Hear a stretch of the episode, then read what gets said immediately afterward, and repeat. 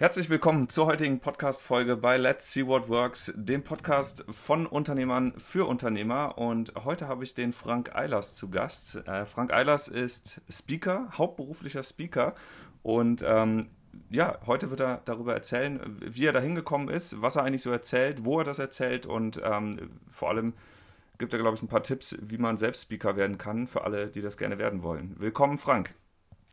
Ja, moin, hallo. ähm, wir haben uns ja tatsächlich äh, auf einem Offline-Event kennengelernt. Also da warst du Speaker unter anderem und ähm, das zeigt schon mal, dass es eben neben dieser ganzen Online-Welt, wo ja teilweise ein kompletter Informations-Overload herrscht, wo man sich also sehr gut überlegen muss, wie man an die Leute rankommt, ähm, ist es ja auf so einem Event relativ einfach. Ne? Da ist eine Bühne, da sitzen Leute, die bekommen ein Programm und dann stellt man sich hin und erzählt was. Ist das aus deiner Sicht der viel bessere Weg, Leuten eine Botschaft zu vermitteln oder warum bist du Speaker geworden? da, ob es jetzt ein besserer Weg ist, weiß ich nicht. Es ist auf jeden Fall ein anderer Weg. Also das kann man wohl so sagen. Ähm, ich bin es geworden, weil es mir sehr viel Spaß gemacht hat, mit Menschen in einen Dialog zu treten. Und ich fand es schon immer toll, wenn Menschen lachen. Und ähm, das kriege ich natürlich nicht hin, wenn ich einen Blogbeitrag schreibe. Da können auch Menschen lachen, aber das bekomme ich ja nicht mit. Außer vielleicht in einem Kommentar so hahaha, Smiley oder so. Äh, aber nee, dieses Live, das äh, hat mich immer getriggert. Und äh, das ist definitiv ein anderer Kanal.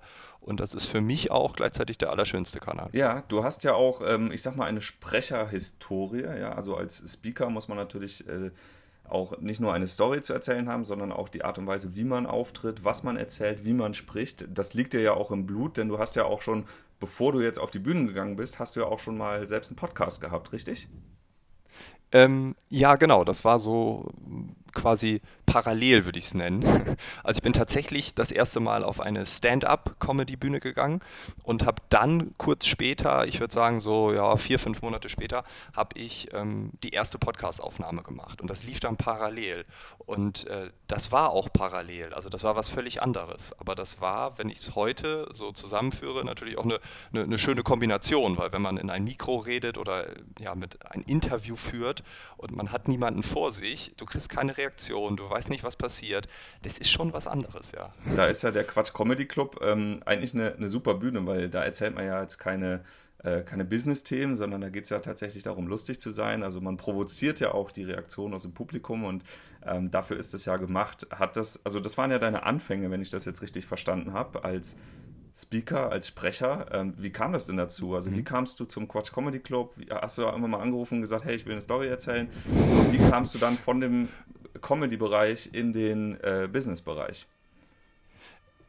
Genau, also ich bin irgendwann mal ähm, nach einer Weltreise ähm, auf eine Bühne gegangen. Also habe da einfach ausprobiert. Ich hatte sieben Minuten Zeit. Menschen haben gelacht. Das war gut, weil das ist, die Hypothese war ja, ich bin lustig, ich kann Menschen zum Lachen bringen, ich kann Menschen unterhalten. Das kriege ich auf einer Geburtstagsparty hin und dann hat jemand zu mir gesagt, mach das doch mal. Und das war die Hypothese. Dann habe ich das ausgetestet, Leute haben gelacht und dann wusste ich, ah, okay, Hypothese bestätigt und es macht auch so unglaublich viel Spaß. Ähm, und dann habe ich alle meine ja, Brücken abgerissen. Also eigentlich sollte ich Berater werden, ähm, so und habe dann da eine E-Mail hingeschrieben oder angerufen und habe gesagt, ja, sorry, ich, ich bin jetzt Comedian, ich kann nicht. und äh, dann war ich, also in meinem Geist war ich Vollzeit-Comedian. So, ich habe kein, keinen Euro verdient. Ich hatte im ersten halben Jahr 120 Euro Umsatz nach einem halben Jahr, also als Summe, nicht pro Monat.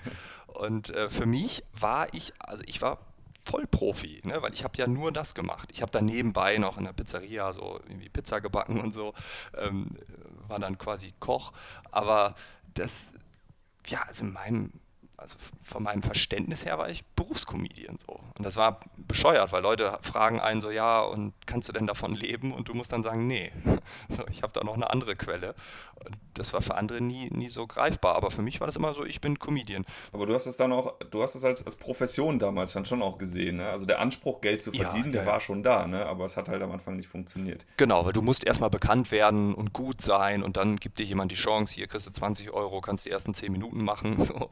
Und dann kriegst du 100 Euro, kannst vielleicht 20 Minuten machen, so mittendrin, damit, falls es auch nicht gut ist, aber wir das noch retten können und so. Also, nee, aber für mich war klar, das ist mein Weg. Und dann kam der Podcast, Arbeitsphilosophen, ähm, damals mit der ersten Staffel, und äh, der hat dann noch die Themen dazu gebracht. So, da, da, ging dann die Zukunft der Arbeit, das war das Thema. Und ähm, dann hat irgendwann mal eine Veranstaltung angerufen, hat gesagt, Mensch, wir haben da so ein Programm, willst du nicht auch was zu sagen? Du hast was zu sagen, das wissen wir, wir hören deinen Podcast immer und, und ja, mach das doch mal. Und dann habe ich das gemacht. Und irgendwann sind halt diese beiden einzelnen Bereiche, die Zukunft der Arbeit, Künstliche Intelligenz, Digitalisierung, also ne, wie verändern wir Organisationen, das, was mich irgendwie immer schon beschäftigt hat, das habe ich auch studiert, ähm, ist das mit der, mit der Bühnenaffinität zusammengewachsen. Also war der Podcast quasi die Grundlage, genauso wie die Stand-up die Grundlage war. Und das zusammen ist halt heute das, was ich mache. Ja, das klingt ja, als wenn sich der Kreis dann auf jeden Fall da geschlossen hat. Und ähm, so für dich, für deine Geschichte macht das auf jeden Fall Sinn. Jetzt frage ich mich, wenn man jetzt Speaker werden will, hauptberuflicher Speaker werden will, also davon leben können möchte, dann ist ja jetzt der Weg nicht immer so der, der ich gehe über den Quatsch Comedy Club und äh, ich werde erst Comedian und äh, dann mache ich einen Podcast und dann werde ich Speaker. Was würdest du denn sagen, was braucht es denn, um überhaupt so einen Speaker-Job machen zu können, wenn man das mal als Job betrachtet jetzt? Ähm, ja, ich glaube, dass es ähm, ganz viele Speaker gibt, aber dass die wenigsten das auch wirklich ähm, hauptberuflich machen oder sagen, das ist mein Fokus. Also tendenziell war es in Deutschland zumindest immer so, dass man ähm, etwas erreicht hat. Man war Unternehmer oder Politiker, ähm, Professor, man hat irgendwas wissenschaftlich Tolles gemacht oder im sozialen Bereich irgendwie ein Projekt gestartet, was erfolgreich war. Und dann hat man über diese Geschichte erzählt. Und weil man dann gut auf der Bühne war oder weil die Geschichte halt so viele Menschen berührt hat, ähm, hat man dann Geld dafür bekommen. Und ähm, das hört man ja auch, dass manche Politiker, keine Ahnung, Gerhard Schröder oder Joschka Fischer oder diese ganz Großen, dass die halt ähm, heute Vorträge halten und halt ähm, ja, über die aktuelle Weltlage berichten. Und weil sie mal Außenminister waren, weil sie mal Bundeskanzler waren, ähm, ist das quasi der neue Haupttätigkeit, weil, ja, ich meine. Ja. Also, das ist die, immer die, die Basis, so eine gewisse Authentizität auch zu haben, ja, irgendeine Street Credibility, dass man, dass die Leute vielleicht auch auf ein Event kommen, weil dort ein bestimmter Speaker ist, der eine Geschichte mhm. erzählt. Und dann muss es natürlich auf dem Event selbst auch unterhaltsam sein, muss schon ja einen Mehrwert bringen. Die Geschichte muss zum Event oder zum Unternehmen passen, was das Event veranstaltet, damit sich das am Ende auch ähm, irgendwie rentiert und die Leute ja auch kommen. Also wenn ich das jetzt mal aus Geschäftsmodellsicht betrachte, ja, ein Event, auf dem Speaker eingeladen werden und dafür auch bezahlt werden, das ist ja ein, ein Businessmodell. Ja, und für dieses Event zahlen ja auch Menschen Eintritt, um da zum Beispiel hinzukommen. Ja, so wie jetzt große Festivals, im Musikbereich ist das ja auch schon völlig normal. Bloß, mhm. dass, die, ähm, dass die Bands eben Musik spielen und keine Vorträge halten.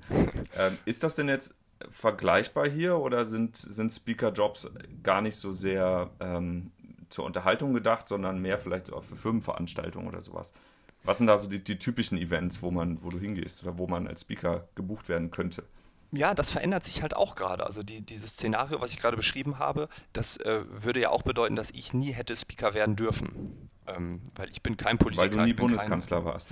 Ja, genau. Ich habe auch nie ein Unternehmen gegründet, äh, was irgendwie äh, 1000 Mitarbeiter hat und irgendwie die, die komplette Branche umgekrempelt hat. Das sind eigentlich die Speaker, die man auf Konferenzen trifft. Ähm, bei mir war es wirklich ein reiner Zufall, dass die Leute halt gesehen haben, ah, guck mal, der beschäftigt sich mit dem Thema New Work, da gibt es nicht so viele. Und die, die sich damit beschäftigen, die machen das vielleicht sehr trocken oder sehr theoretisch. Und jetzt kommt da so ein Typ an, der ist irgendwie 28 und der redet einfach so ganz normal und, und ja, den kann man gut zuhören und alle verstehen es irgendwie und lachen auch noch.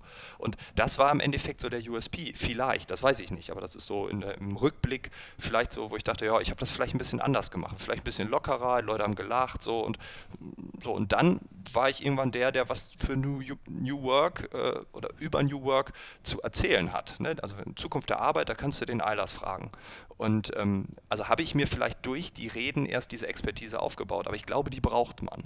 Und dann schauen wir uns die verschiedenen Formate an, weil es gibt natürlich ähm, Unternehmensevents, wo jetzt äh, gesagt wird, okay, ein Vorstand trifft sich oder so eine Top 100 äh, Veranstaltung, also die Top 100 Manager von einem großen Konzern oder Mittelständler und ähm, die schließen sich zwei, drei Tage ein, da wird über Strategie geredet und die brauchen jetzt mal Impulse von außen.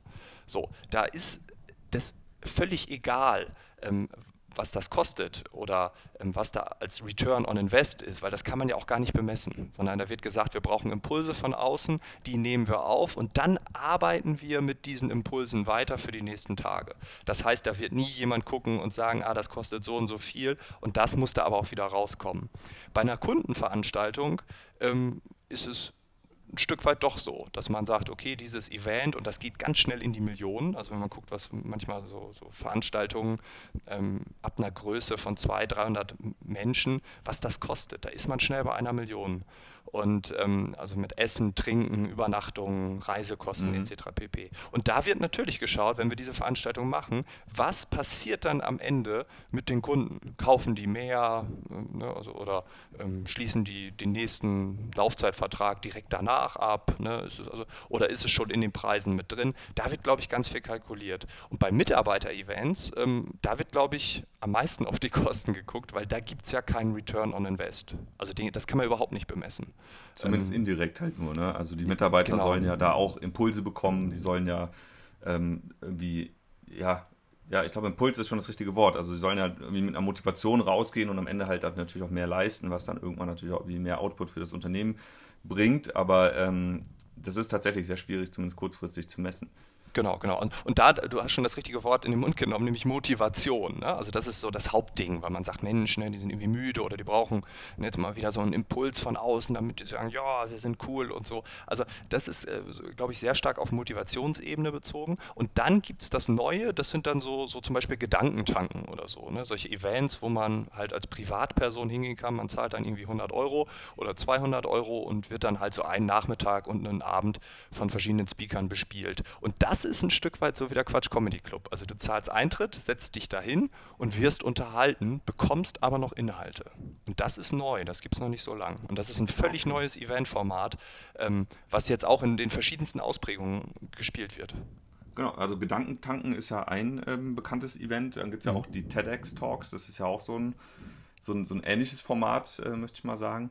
Und äh, dann gibt es aber halt so gebrandete ähm, Events, die ja meistens dann von irgendeiner Firma auch äh, veranstaltet werden oder mhm. wo zum Beispiel so ein, so ein, Lifestyle, ja, DNX denke ich jetzt dran oder äh, hier irgendwelche Business-Events, ähm, wo halt Leute hingehen, um sich eben auch ein Stück weit weiterzubilden. Natürlich muss so ein lokales Event, egal ob es jetzt eine Konferenz ist ähm, oder ob es jetzt ein, ein fachlicher Inhouse-Talk äh, ist, muss ja irgendwie auch unterhalten und irgendwann vor ein paar Jahren hat sich das ja, glaube ich, auch ein, ein, Stück weit geschiftet, dass diese, ja, wenn du jetzt mal die Online-Marketing-Rockstars in Hamburg anschaust oder ja, ja. das Pioneers Festival oder Web Summit, das sind auf einmal ja nicht nur, ist ja mehr als einfach nur eine Bühne, wo vorne einer steht und was erzählt, wie jetzt irgendwie die neuesten Marketing-Sachen funktionieren, sondern das sind ja gigantische Partys, ja, Festivals, wo ja auch Bands und, und riesengroße Nummern auftreten mittlerweile.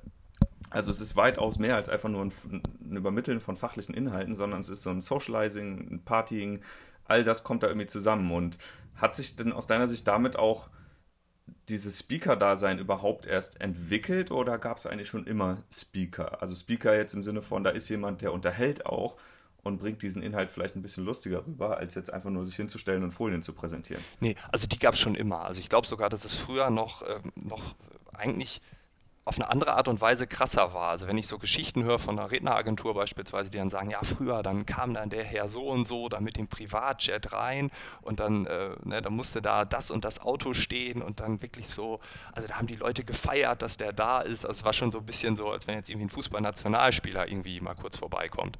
Und ähm, also ich glaube, das war früher ähm, genauso wie es heute ist, nur dass es heute ganz viele Facetten gibt, wie wir es halt in der Gesellschaft in allen Bereichen sehen. Also Dinge entwickeln sich weiter und wir äh, bekommen eine unglaubliche Vielfalt. Und diese Vielfalt sehen wir natürlich auch im Eventbereich.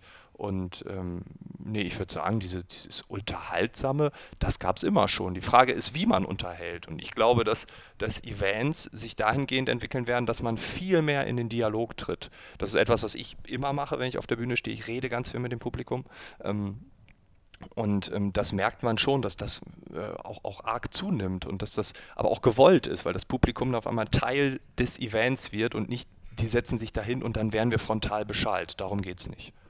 Okay, also ähm, super spannend. Ich beobachte das auch und ich finde das ähm, tatsächlich immer äh, wichtig auch, dass man irgendwie dieses Publikum einbezieht, weil äh, gerade diese, diese häufige Frontalbeschallung plus die Ablenkung, die ja jeder mittlerweile durch sein Handy auch bekommt, ja, die Leute sitzen im Publikum, gucken halt nicht mehr runter als hoch.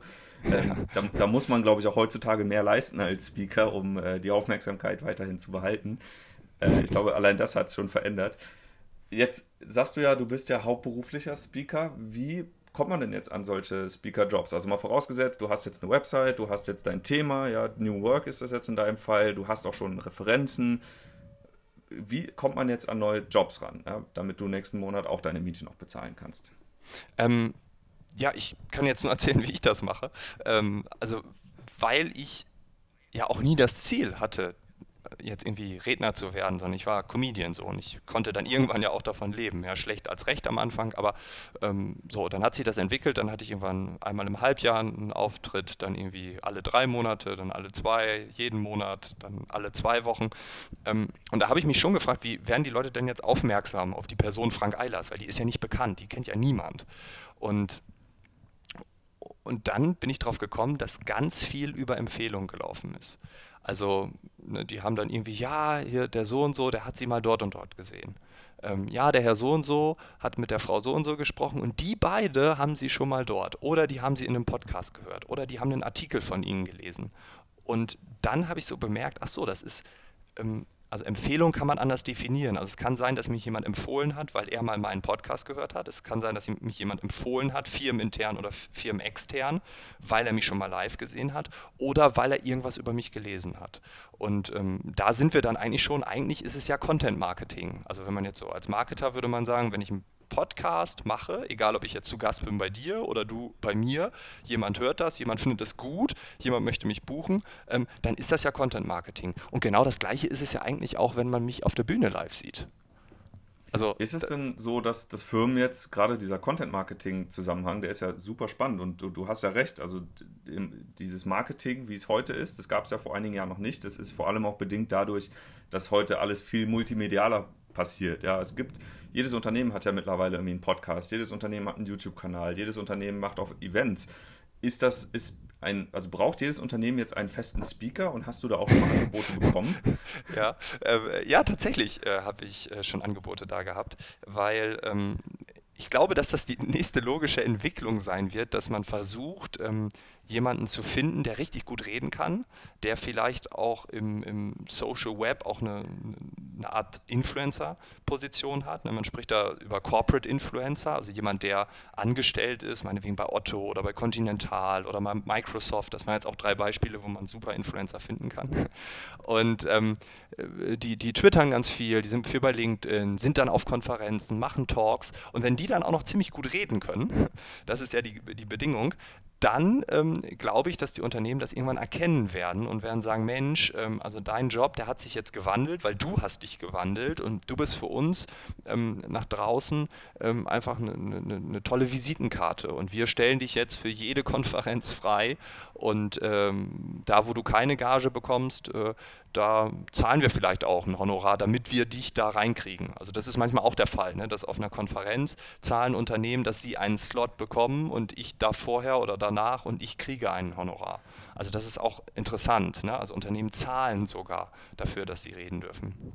Ja, ich meine, das macht ja auch Sinn. Es ist ja eine Werbefläche, da trägt jemand dann quasi die Botschaft des Unternehmens raus. Natürlich, warum soll man da nicht auch für zahlen können. Und ähm, die Speaker, die ich halt immer persönlich super spannend finde, sind meistens die, die eben eine persönliche Geschichte mitbringen. Das sind ja häufig irgendwelche Ultra-Ironman-Gewinner äh, oder Bergsteiger oder also meistens so Leute, die halt irgendwelche Extremsituationen erlebt mhm. haben und das dann irgendwie versuchen, in einen Business-Kontext zu überführen. Das macht ja auch total Sinn und ist auch immer sehr motivierend, weil man halt lernt, ach guck mal, krass, man kann auch solche Ziele erreichen. Ähm, wenn du jetzt mit einer konkreten Unternehmensbotschaft losläufst, darf man dann überhaupt noch sagen, ich bin Speaker, weil ich ja eigentlich nur ja. die Folien des Unternehmens aufsage? Ja, genau. Und das ist, das ist halt die Kunst. Also ich hatte tatsächlich jetzt ähm, einige Angebote auch von, von, von großen Firmen, die gesagt haben, also da, da, fängt man dann an, ja, wir würden gerne mit ihnen reden und so, das, dann sortiert man so ein bisschen. Und da ist bei mir dann schon immer im Kopf so, ja, ich muss aufpassen. Also wenn ich so eine Kooperation eingehe, dann muss das zu mir passen, ich muss das toll finden. Also wenn mich jetzt beispielsweise, ich habe mal Taxi-Sessions Sessions gemacht für IBM. Ähm, da war die Idee mit Gunther Dück, das ist ein ganz bekannter Speaker, auch, ähm, der war mal bei IBM ähm, Deutschland CTO und, und, schreibt ganz viele Bücher, jedes Jahr so ein Bestseller und so. Und das war da mein großer Mentor und ich dachte, wow, das war mein YouTube-Star, ich fand den immer ganz klasse. Und irgendwann äh, durfte ich halt so Taxi-Sessions mit ihm drehen. Also ich war Taxifahrer und er war der Beifahrer, der mir die Welt erklärt hat. Und im Dialog haben wir Themen erklärt, die für Außenstehende ziemlich schwierig sind. Zum Beispiel Applikationen, Beschleunigung, SAP HANA, Internet der Dinge. Ne? Also so und haben versucht, da Zusammenhänge herzustellen. Und da war für mich völlig egal, wer das Ganze bezahlt. Es war für mich völlig egal, welcher Name draufsteht, weil ich das einfach cool fand. Und mich haben Leute angerufen, die Medizin studiert haben damals und haben gesagt, ey Frank, coole Videos, fand ich richtig toll. Ich habe wirklich an euren Lippen geklebt. Ich so, das waren überhaupt nicht deine Themen. Nee, jetzt weiß ich aber, was Applikationenbeschleunigung ist. Finde ich total interessant. Und dann dachte ich so, geil. Also das war so, aber das hat sich mit meinem Gefühl ähm, komplett, ähm, also es war komplett übereinstimmend, ne? wo ich dachte, ja, das mache ich nicht für eine Firma, das mache ich nicht für Geld, das mache ich, weil, weil ich das cool finde, also, das, das, also Inhalte zu übersetzen. Und wenn jetzt eine Firma ankommt und sagt, ja, Herr Eilers, wir möchten Sie, Sie mal fragen, so, können Sie sich das vorstellen und so, und ähm, da hatte ich jetzt auch schon, äh, schon ähm, ein paar Mal den Fall, dass dann gesagt wurde, ja, und, und können wir sie fest einstellen? Wo ich sage, nee, auf gar keinen Fall, weil dann bin ich ja, also dann bin ich ja nicht mehr ich. Ne? Ähm, aber da wird gerade eine Stelle geschaffen, dass jemand Speaker ist und dann auf einmal, ne, oder auch wenn Sie mich nicht als Festangestellten haben wollen, ähm, wird dann vorgegeben, welcher Inhalt das sein soll. Und dann ist es oft so eine Unternehmenspräsentation. Und da sage ich dann, nee, das geht nicht. Also da bin ich ja nicht mehr ich, sondern das muss cool sein, das muss für die Welt da draußen sein, fürs Internet. Ne? Also das ist ja. ab dann für alle zugänglich und alle teilen das. Und wenn VW sagt, Frank, rede über dieses neue Teil, dann rede ich darüber. Und wenn Daimler und BMW und Tesla es auch teilen, dann war es gut. Und mhm. sonst ist es reine Werbung. Und dann, genau, und da ist dann so diese, die, für mich diese Grenze, wo ich sage, in dem Moment würde ich mich als Marke verlieren, mich als Person verlieren. Und das wird auch niemand, äh, der mich hoffentlich gut findet oder der das irgendwie begleitet, was ich mache, ähm, die, die, würden sagen, was ist denn jetzt bei dem los? Irgendwie, der macht was jetzt für denn, Geld alles. Was ist denn, was ist denn der typische Fall, ähm, dass ein Unternehmen sagt, Herr Eilers, kommen Sie mal vorbei und erzählen Sie doch mal was zu dem Thema New Work jetzt als Beispiel. So, und das war es mhm. schon mit der fachlichen Vorgabe. Oder sagen die, Herr Eilers, kommen Sie mal vorbei, hier sind unsere Folien, können Sie die mal bitte schön vortragen? Nee, das, das ist noch nie vorgekommen. Also, das, also die, äh, die, die, ähm, die Vorgabe, das und das musst du sagen, das, das ist noch nie vorgekommen. Und das, da würde ich auch direkt dann sagen, ja, nee, sorry, also das mache ich nicht. Also das, okay. das geht also auch das nicht. wäre auch die, die erste Hausaufgabe, wenn man jetzt selber Speaker werden will, sozusagen sich selbst ein Programm festzulegen oder zu überlegen. Wie fest ist es bei dir? Hast du da, ist es immer dasselbe? Sagst du immer dieselben zehn Folien oder gehst du eigentlich nur mit einem Thema rein und, und aktualisierst vielleicht auch immer wieder? Also gerade online ändert sich ja ständig alles. Ähm, so, wie, wie, wie, bereitest du dich davor? Wie kriegst du dein Thema zusammen? Ja, ich glaube, am Anfang muss man irgendwie so eine Idee haben, worüber man was erzählen will. Ne? Und dann entwickelt man das immer weiter. Das ist normal. Das habe ich damals in der Stand-up gelernt. Du hast eine Grundidee und dann lachen irgendwie in sieben Minuten wird zehnmal gelacht. Dann weißt du, okay, da muss ich noch, noch dran feilen, damit in sieben Minuten auch 30 Mal gelacht wird oder so. Und, ähm, und so ist es auch mit einem Programm. Man merkt dann irgendwie so, ja, da in der Mitte, das ist noch nicht stimmig. Und ähm, also heute, Stand heute, ähm, erzähle ich einfach Geschichten, die ich kenne. Also ich, ich weiß manchmal während der Keynote noch nicht mal, wo es gleich hin, weil ich auch im Dialog bin und dann kommen Dinge hoch, wo ich sage, okay, ich, also ich liebe es improvisieren mittlerweile. Ich, ich, liebe es auf der Bühne zu stehen und nicht zu wissen, was gleich passiert. Natürlich habe ich einen groben roten Faden, ich habe auch Folien, aber manchmal springe ich, manchmal setze ich komplett aus, manchmal erzähle ich Geschichten, die eigentlich vorher überhaupt nicht dazu gepasst haben zu dem Unternehmen, aber in dem Moment denke ich, Mensch, das ist jetzt genau das Richtige. Also ist der Schlüssel zum Erfolg äh, schlechte Vorbereitung und Improvisationstalent? Nein, das hat man ja erst nach, nach keine Ahnung wie viel hundert Auftritten. Ähm, am Anfang ist es richtig wichtig, einen roten Faden zu haben. Man sollte aber auch offen sein für Veränderungen, die auch währenddessen auftreten können. Und ähm, ähm, aber, aber die, die, die Individualisierung, die ist ganz wichtig, weil als Beispiel, ich habe eben VW gesagt, ich hatte neulich mal eine Woche, da war ich Montag und Mittwoch bei VW und ähm, es war zweimal das gleiche oder sehr, ein sehr ähnliches New Work-Thema, aber es waren zwei völlig unterschiedliche Abteilungen. Einmal technisch und einmal überhaupt nicht. Und ähm, das, das, waren völlig andere Menschen, die da saßen, völlig andere Erfahrungen. Die einen waren sehr weit, die anderen waren ein Stück zurück, ähm, wo du gesagt hast, okay, die brauchen jetzt das und die brauchen eher das. Und ähm, das, das, das war einfach ja, also einfach was völlig anderes, obwohl das Thema eigentlich das gleiche war. Und das ja. ist das Allerwichtigste. Also die Menschen, die vorne vor einem sitzen oder stehen oder egal was oder kochen, ich mache mal so, so, wilde Formate, Kochschulen und so. Finde ich auch, ich bin für alles zu haben. Ich liebe das, wenn es so, so wild wird, so improvisativ. Ähm, also egal wer vor dir steht, sitzt, kocht, egal was, ähm, du musst bei denen sein. Und wenn, wenn du was erzählst, was die schon kennen oder wo sie sagen, ja, worüber redet der? Und, und das ist ein ganz schmaler Grad. Und darum sind Briefings wichtig und, und da muss man, meiner Meinung nach, muss man sich immer wieder anpassen. Ja, ähm, würde ich dir zustimmen. Was denkst du denn, ist, der, ist die Hauptmotivation von Menschen, die sagen, ich möchte Speaker werden? Was denkst du, treibt die an? Wollen die berühmt werden? Wollen die einfach nur erzählen? Wollen die Geld verdienen? Wollen die ihr Produkt verkaufen? Was ist so aus deiner Erfahrung der Grund, warum man Speaker werden möchte? Ja, ich glaube schon. Also du hast eigentlich schon alles gesagt. Es gibt einige, die machen das wegen der Kohle. Ne? Die sagen sich irgendwie, also viele kommen dann aus dem, aus dem Coaching-Trainerbereich, da hat man dann so einen Stundenlohn und so und dann da hat man sehr viele Kunden und dann sagen die sich, Mensch, wenn ich einmal auftrete irgendwie, da könnte ich auch irgendwie fünf Kunden streichen irgendwie und dann ist es so eine rein betriebswirtschaftliche Entscheidung, dass man sagt, Mensch, irgendwie, ich kann ja besser vor, vor 100 Leuten reden und kriege dann das Gleiche, als wenn ich irgendwie fünf Leute coache oder so. Ähm, und, und das ist viel angenehmer und nur eine halbe Stunde statt, statt fünf Stunden oder so. Also rein betriebswirtschaftlich. Dann sagt man sich natürlich, Mensch, wenn ich so, so, so, so ich bin Coach und, und rede und da sitzen 100 Leute und vielleicht kommen dann zwei danach auch ins Coaching. Das heißt, das wird dann auch gleichzeitig nicht nur als Einnahmequelle gesehen, sondern auch als Vertriebstool einfach. Ähm, aber ich glaube, der Hauptpunkt ist tatsächlich Anerkennung. Also ich glaube, jemand, der auf die Bühne geht und keine Anerkennung will, ähm, sei es für sich als Person, das ist immer das, was wir bei Anerkennung assoziieren, oder für sein Produkt, seine Idee, sein soziales Engagement, egal was. Also da steht jemand mit einer krassen Haltung ähm, oder mit einer ja, narzisstischen Persönlichkeitsstörung, mal gucken. Äh, das ist Anerkennung und ja, das ist, glaube ich, der Haupttreiber würde ich sagen. Ja, also ich glaube, ähm, ich glaube, da, da stimmt tatsächlich eine ganze Menge auch von. Ähm, bei mir persönlich ist es so, ich habe jetzt auch schon auf dem einen oder anderen Event mal was erzählt. Ich gehe eigentlich immer so aus dieser Marketing-Brille dahin. Ja, ich mhm. finde jetzt auch nicht, dass ich ein besonders ähm, super toller, inspirierender Speaker bin, aber immer wenn ich halt eine Bühne angeboten bekomme, dann nehme ich die halt gerne an, weil für mhm. mich ist es in dem Moment ähm, eben eine Werbefläche. Ja? Ich kann halt, ich bekomme halt eine Aufmerksamkeit für x Minuten und kann halt in dieser Zeit meine, meine Botschaft erzählen. Natürlich muss mhm. es irgendwie dann noch lustig verpackt werden und so, aber es hat schon tatsächlich sehr, sehr oft sehr gut funktioniert bei uns bei mir ist es auch so, ich habe immer mein T-Shirt an, immer mein Fastbill-T-Shirt und erzähle halt immer wieder so unsere Fastbill-Geschichte und versuche halt dadurch am Ende äh, natürlich auch diese Nähe und diese, diese Vertrautheit aufzubauen. Ähm, ja, auf der anderen Seite, klar, ich freue mich natürlich auch, wenn die Leute klatschen. Äh, das ist für mich auch immer toll, wenn die dann nach dem Event nochmal herkommen und sagen, hey Christian, toll gemacht. Natürlich ist, ist so eine Anerkennung auch immer wertvoll und äh, wirst du wahrscheinlich auch bestätigen. Ne? So ganz ohne wäre es wahrscheinlich auch langweilig. Bei, bei, mir ist es der Haupttrigger. Äh, also ich mache das, äh, ich würde sagen, als allererstes kommt die Anerkennung.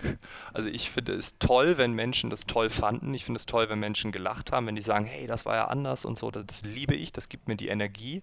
Ähm, gleichzeitig habe ich aber auch eine, eine klare Botschaft und äh, ich möchte die, die Gesellschaft verändern. Ich möchte die Arbeitswelt verändern. Ich finde es absurd, wie wir leben. Ich finde es absurd, wie wir arbeiten. Ich finde es absurd, wie wir mit unseren unseren Körpern, mit unserem Geist umgehen, sobald wir denken, wir müssen Geld verdienen. Und ähm, da ist eine ganz klare Haltung hinter. Und das zusammen ist dann noch gesund, ähm, würde ich sagen, komm, gib mir ein Thema, I don't care, Hauptsache die Leute lachen.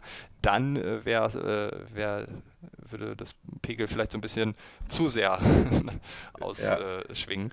Ja. Äh, ähm, aber nochmal zu deinem Punkt, weil ich fand das ganz interessant. Ich habe dich ja am Porto gesehen und ich äh, finde, du, du hast das sehr, sehr gut gemacht. Du bist extrem authentisch und man merkt, äh, dass du Werbung machst, aber es ist nicht schlimm, weil du machst das, weil du es, genau deshalb machst du es. Also du hast über Fastbill erzählt, du hast über deinen Weg erzählt und hast auch mal gesagt, ja, wir haben übrigens alle Flyer, nimmt die alle mit, ne? darum haben wir die ausgelegt, damit ihr alle Kunden bei uns werdet und so. Also das war ganz spielerisch und authentisch und dann ist es okay.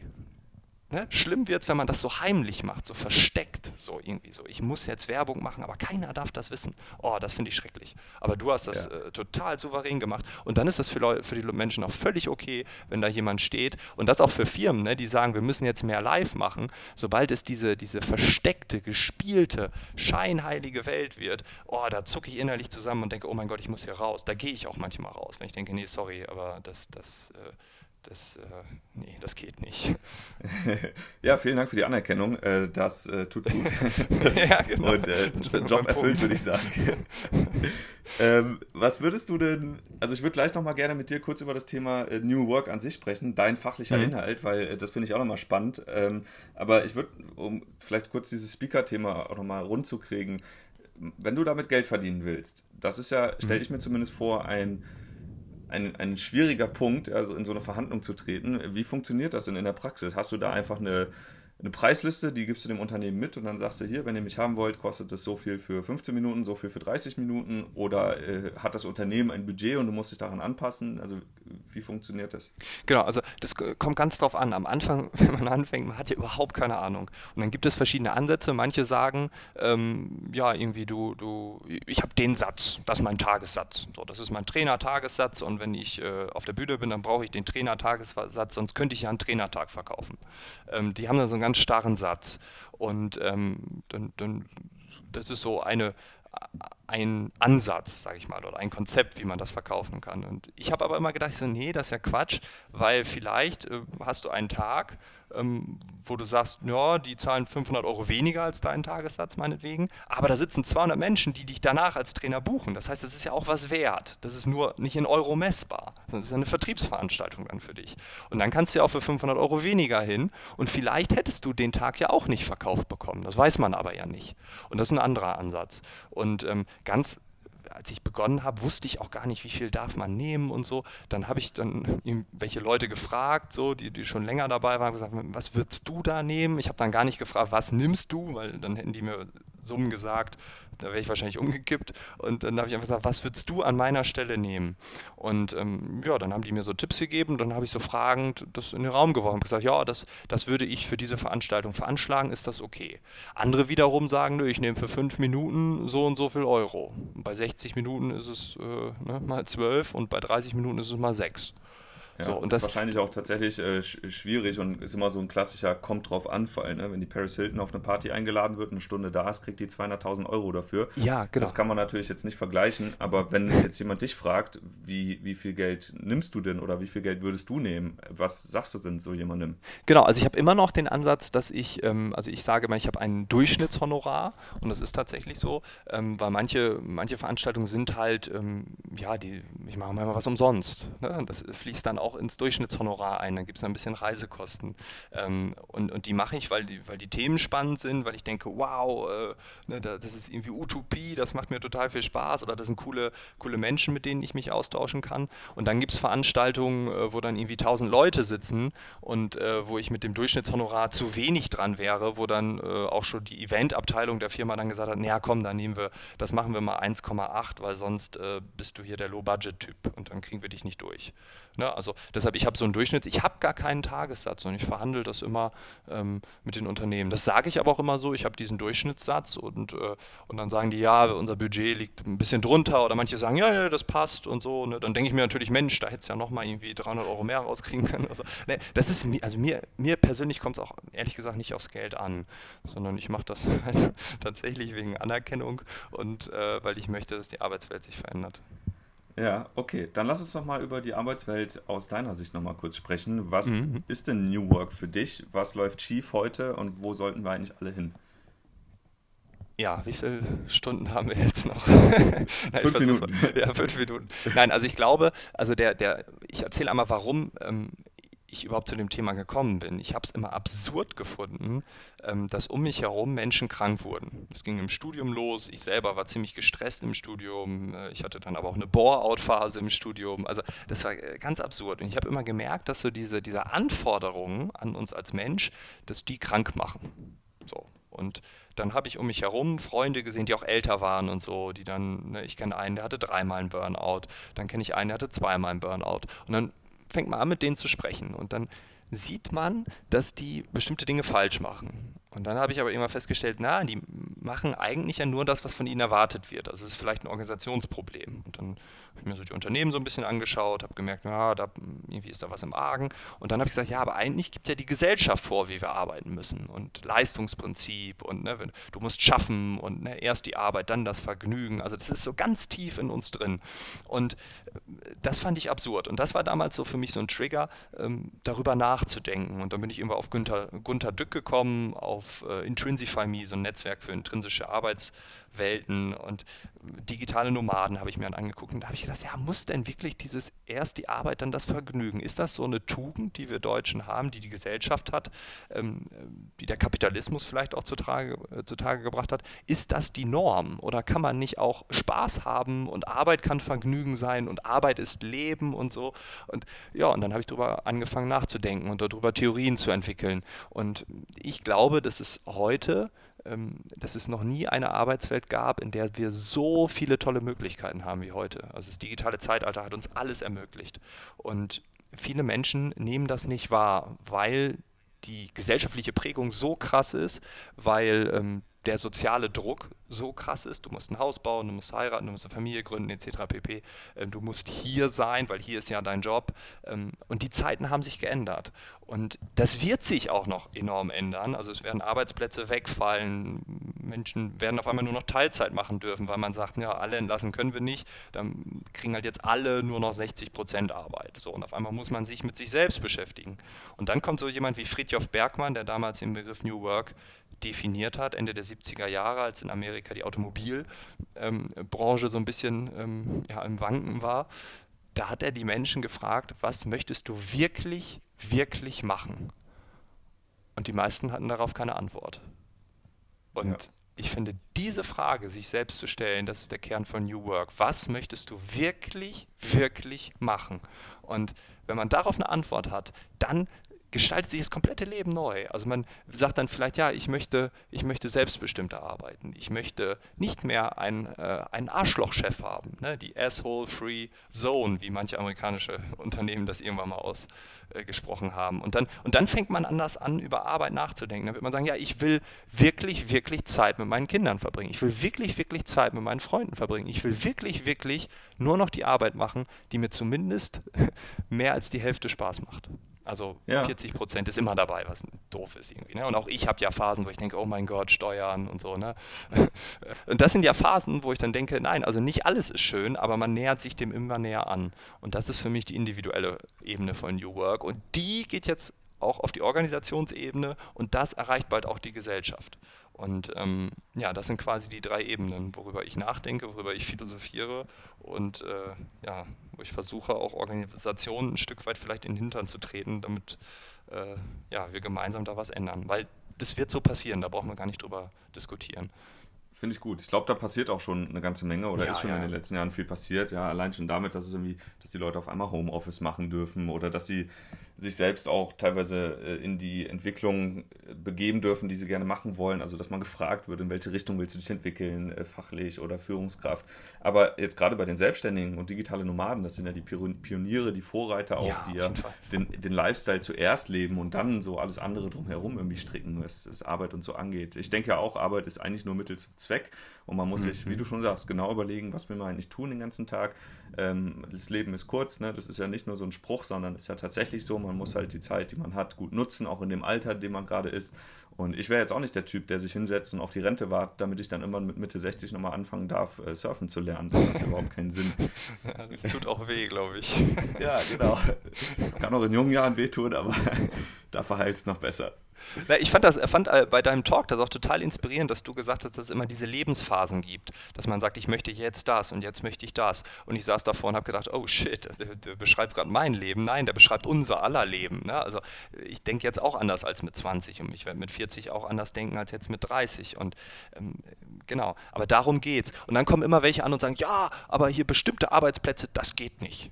Ich denke, doch, auch da geht es. Das ist ja nur eine Hürde in deinem Kopf, das ist so eine Grenze, wo du sagst, das geht nicht. Und ich habe schon überall Vorträge gehalten. Ich durfte in, in Industriewerken über New Work philosophieren. Ich habe mit Hausmeistern zusammengearbeitet. Ähm, und Hausmeister das sind ganz klassisch so Ein-Mann-Unternehmen. Ne? Irgendwie, keine Ahnung, so eine Schule und daneben ist ein Haus gebaut, da wohnt dann der Hausmeister, das ist eine 100%-Stelle. Dann hat er noch eine äh, Gehilfenstelle, das macht dann meist die Ehefrau, das ist kein Scheiß, das ist immer noch so. Ähm, die kriegt dann 50% Lohn und äh, zusammen schmeißen die da die ganze Orga in der Schule. Ne? Und ähm, mhm. Aber auch da, wenn, wenn man mit denen in Kontakt tritt und in einen Dialog tritt und dann auf einmal kommen Ideen, wo man sagt, ja, wie können wir uns denn untereinander äh, vernetzen, weil ich höre, die Schule da hinten, die haben, haben immer so tolle Ideen und da würden wir gerne. Und auf einmal entstehen da Organisation, auf, auf dieser Organisationsebene entstehen auf einmal völlig neue Arten der Zusammenarbeit, obwohl man eigentlich mit Hausmeistern ja kein New Work machen kann. Ne? Also es geht Gut. überall und es wird auch überall Stück für Stück äh, wie so ein Virus sich verbreiten, weil irgendwann, äh, wie gesagt, der, die Technik streitet voran, das können wir nicht aufhalten und äh, wir müssen da jetzt langsam äh, die Wege gehen und die Hausaufgaben machen. Du hast gerade gesagt, man muss ja als Speaker, bist du ja überall unterwegs. Ähm, wenn mhm. man jetzt Speaker nochmal als Job betrachtet, wie flexibel muss man denn da sein? Also äh, das ist ja jetzt kein klassischer Bürojob, wo du morgens äh, bist und abends wiederkommst, sondern du bist ja wirklich ständig unterwegs. Ist das nicht eine enorme Belastung und ist das nicht vielleicht sogar ein Grund, warum man den Leuten abraten sollte, nicht Speaker zu werden? Also warum man den abraten sollte, Speaker zu werden? Ja, auf jeden Fall. Ähm, äh, als Beispiel, ich bin, bin vorgestern fünfeinhalb Stunden nach Karlsruhe gefahren mit der Bahn und dann äh, gestern wieder fünfeinhalb Stunden zurück. Ähm, und du bist dann elf Stunden in der Bahn plus zum Bahnhof hin, Pufferzeit etc. pp. Das heißt, ich war bestimmt 13, 14 Stunden mit Pufferzeit vor einem Auftritt mit Übernachtung und so. Das heißt, wenn man das reisezeittechnisch, habe ich schon eine halbe Woche für einen Auftritt quasi war ich unterwegs. Ne? Also Arbeitszeit. Wenn man das mal alles nimmt, war ich über 20 Stunden sogar unterwegs. Und das ist unglaublich anstrengend. Und das ähm, kann ich jetzt mit 30 alles machen und hätte Karlsruhe einen Flughafen direkt in Karlsruhe, wäre das auch ein bisschen schneller gegangen. Ähm, aber natürlich ist das anstrengend. Man ist viel unterwegs, man ist viel alleine ja auch. Ne? Man ist dann, wenn man vor Ort ist, natürlich nicht alleine, aber dann ist man im Hotel, dann am nächsten Morgen merkt man, ah, okay, ich muss jetzt dahin. Ähm, es gibt extrem stressige Zeiten, weil diese Veranstaltungen natürlich oft von so einer High-Season-Zeit vorgegeben sind. Wann sind keine Ferien, ähm, wann sind keine ja, Werkferien etc. Also äh, das heißt, die ganzen Veranstaltungen ähm, und, und ne, ich habe sehr viele Veranstaltungen, die, die, ähm, die gehen dann so in so bestimmte Wochen, werden die so reingedrückt. So, und dann wird man sagen, ja, irgendwie, keine Ahnung, du hast halt dann 100 Veranstaltungen dann irgendwie in 52 Wochen, ja, sind ja zwei pro Woche. Ja, wenn aber die Hälfte der Wochen irgendwie Ferien sind, dann hast du vier bis fünf pro Woche. Und wenn du dann zwischen München, Hamburg, ähm, Brüssel und Wien immer hin und her fahren musst, das ist natürlich anstrengend. Und das hat Auswirkungen auch auf dein Sozialleben. Und, und, ne, und da muss man ein Typ für sein. Also ich zum Beispiel habe in jeder großen Stadt Freunde, die ich dann besuche, wo ich sage, Mensch, das ist doch cool. Also ich habe die Möglichkeit, alte Schulfreunde in Frankfurt zu besuchen. Ich habe äh, die Möglichkeit, ähm, äh, eine Person, die ich auf Reisen kennengelernt habe, in Wien zu besuchen. Das würde ich sonst never ever machen. Ich würde dann einmal im Jahr per Facebook alles Gute sagen und äh, ne, ja, hattest einen schönen Tag, ja, und dann ja. meldet die sich nochmal, die Person, und dann war es das. Ne? Und so hat man die, ja. Sorry, hast du, hast du denn einen, äh, einen Plan B oder also wenn jetzt mal äh, Low Season ist und ich jetzt mal drei Monate gar keine Events sind oder kommt sowas mhm. nicht vor oder haushaltest du einfach dann nur gut? Ähm, doch, doch, ich haushalte, haushalte gut. Und jetzt zum Beispiel ist es so, also ich habe im Juli nur eine, nur eine Anfrage angenommen, weil ich die, die sehr, sehr cool fand. Ähm, ich war ja, wir waren ja im, im, Porto und ich war in Italien im Urlaub und jetzt im August auch, habe ich gesagt, nee, nichts. Ähm, das ist dann so eine Phase, wo ich richtig runterkomme wo ich aber auch ganz kreativ bin. Also ich bin jeden Tag irgendwie am, so ein bisschen am Rumwerkeln, aber ich habe tatsächlich irgendwie in diesen neun oder zehn Wochen habe ich nur einen Auftritt. Und okay. äh, da kommen, da sagen andere, was, das ist ja Urlaub und so, aber da mache ich ganz viel Hintergrundarbeit. Ich schreibe gerade ganz viel, nehme ein paar Podcasts auf, lese sehr viel, ähm, treffe Leute, die ich immer mal treffen wollte, die vielleicht auch mal ein bisschen weiter unterwegs sind, gehe dann auch mal auf so, so, so crazyere Konferenzen, um auch mal ganz andere Blickwinkel zu bekommen einfach hab Spaß in der Zeit. Und das wiederum äh, gibt mir dann die Energie, dann auch in so einer High Season dann, dann halt durchzuziehen. Ne? Ja, so stressig das dann eben in dieser High Season ist, so, so schön und flexibel und frei bist Fall, du ja. dann ja auch in der Zeit, wo, wo das eben nicht der Fall ist. Aber man muss sich also, die Zeit nehmen. Also würde man jetzt wirklich jede Woche so einen Auftritt haben oder so, bist du gedanklich immer dabei und dann kommst du nicht runter. Also die, die, die Ruhephase, die Kreativitätsphase, dieses Nachdenken, Reflektieren, auch mal Themen anpacken, die einem immer noch im Kopf schwirren, wo man sagt, oh ja, wenn ich mal Zeit habe, die kann man dann wirklich mal machen und das ist dann, dann echt schön, ähm, ja, und, und gibt dann wirklich unglaublich viel Energie. Mhm super, super spannend. Ähm, ich finde, das war ein richtig schöner Rundumblick in das Leben eines Speakers. Ähm, wir haben, ja, du hast wirklich gezeigt, wie, wie kann man da hinkommen, was äh, braucht man da, was muss man mitbringen, was sind die, die Schattenseiten vielleicht auch. Ähm, ich fand es mega spannend und ähm, da wir jetzt ja auch schon eine Dreiviertelstunde hier im Talk sind, würde ich an der Stelle einen Cut machen und ähm, den Leuten empfehlen, sich einfach mal deine Website auch anzuschauen, wenn sie da ein bisschen mehr noch über dich lesen wollen. Das kommt alles in die Show Notes rein. Und sage an der Stelle erstmal vielen Dank, Frank, vielen Dank für die ganzen Insights und äh, ich drücke dir die Daumen und wünsche dir alles Gute für die Zukunft und nicht so stressige Reisen mehr. Ja, danke schön. Danke, dass ich hier sein durfte.